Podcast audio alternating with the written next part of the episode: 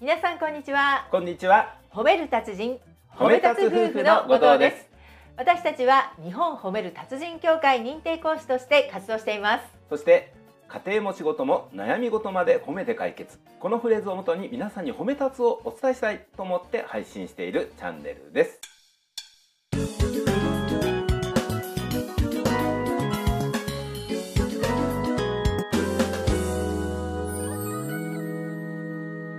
さて本日のテーマははい、ミノムシから学ぶうん、えこれどういうことかというとそうそうあでのすよ最近ですね、はいミノムシうんこれをね、今日本では秋の季節、はい秋の季節にはですね、うん昔はあのよくあの、えー木の枝の先とか、はい葉っぱの先にね、うんミノムシというのがはい。ブラーンってこう下がってそそうそうそんな光景があって。ったんですけども、はいふとねうん。そういえば最近ミノムシ見ないよなーって、うんねえそう言っんてたんですよね。そうなんですよまあなんでミノムシ連想したかっていうとね、はいあの松見さんがこう今ミノムシのようにこう毛布にくるまってる姿をねそうそうからそう、寒連く想してたね。んですけれども、でそのミノムシっていうのはね、はい実はこのいなくなりかかってるもんだからちょっとね久々久々に興味が湧いて、そうなんですちょよ。っと調べてみた、はい。でも皆さんね、うんあのみ見たことあある方も多いと思うんですけれども、うん。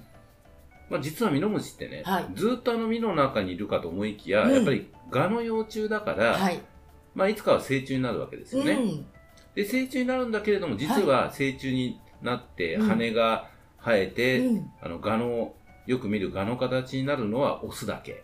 そう、私ね、それも知らなかったんですよ。そ私、両方、もう、メスう。もオスそうなんですも、よ。他になるもも思んっただかと思ってました。そうなんですよ。で、このメスはどうしてるのかっていうと、うん実は、羽も生えない。うんそして、触覚もない。目もない。口もないんですよ。ねもうえその本当にびっくりですこよ。う、なんですかね、本当の芋虫状態になって、うんずーっとね、あの中でね、そうです。身の中でね石を終わらせるそうなんっていでうすね。よ。うわ、そういうことだったのか、その中でまた卵を産んでね、次の子を増やす。そう。そして、オスの方もね、はい口がない。いや、それもびっくりでしたよう。ん。で、こう、食べ物が食べられないから、はい結う局、ん。幼虫時代に貯めたうん。栄養で、それが尽きたら、もうなくなってしまうっていうね。ねうわーって、まあ、その他にもいろんな生態をね、調べてみたらう面白いことがいっぱい出てくるんですけれどもえ。ね、うん。まあ、こういったね、はいミノムシをふとね、うん。ふと関心を持って調べてみたら、いろんな面が見えてきたんですよ。そうなんですよね。ね今まで知らなかったことがね、はどんどん分かって。そう。で、こういったことがね、はい。何が言いたいのかというと、うん。実は自分たちの周りのうん。人、はい。まあ、例えば職場、うん。職場なんかでうね、ん。その人の一面っていうのを、はい。まあ、ラベルを貼ってね、うん。まあ、この人はこんな人だってうん。見てないだろうか、うん。そういうことなんですよ。よ。もう一回見てしまったら、うんこの人はうん。明るい人とか、この人は気難しい人とかクね。ールな人とかね、うん無口な人とか、はね、おそらくこんなことには関心ないんじゃないかうとか、ん。そういう思い込みができてしまう。そううね。ん。そうすると、でもそうそうするそうそうと、うんそれ以上のことはあまりね、うん。発展しなくなりますよね。そうなんですよ。うん。人間関係は全然やっぱそのまま、うん薄いまま終わっちゃう人っていううのが多いですよね。ん、ありますよね。こういったことなんかでもね、はい意外にちょっと関心を持ったり、うん、あるいは、はい、その人の声かけうやん、出会う場所、うん、いろんなことをね、はい、ちょっと変化させるだけでう、ん、意外な面が見えたり、ああ、この人はクールだと思っていたけれどうも、ん、何々、自分の趣味になるとこんなに熱くなるんだとか、そうなんですよ。そういうことがね、いっいぱい見えてくるんですよね。私もね、実際にクールなね、ドクターがいたんですよ。はい。でね、私はその当時ね、あうんこの先生きっとね、アニメとか、まあうん私アニメ好きなんですけど、はい。そういうことには興味ないんだろうなって思ってたんですよ。うん。で、違うね、別の先生がすごくアニメの好きな先生がいらっしゃってうんうんう、んその先生とねう、んアニメ談義してたんですよ。うん。そしたら、その先生が、え、何何好きなのアニメ。そのアニメ好きなのって言ってうん私に聞くんですよ。うん。うんそうですよ、先生って。僕も好きなんだよ。あらーえーって言って、そこからね、その先生とかなり盛り上がって、その先生がね、本当に好きなんだなと思ったのが、そのアニメのね、その DVD を持ってて、うんそれをね、うんこれね、あげるよって言ってね、持ってきてくれたんですうん、うよ。わーもう一気にこれ仲良くなりますよ仲良くね。なりました。そはい。うねやっぱ実際ねそういった話のきっかけもありますし私なんかで言うとね、まあ、ちょっと場所を変えた別の場面でうんね、はい。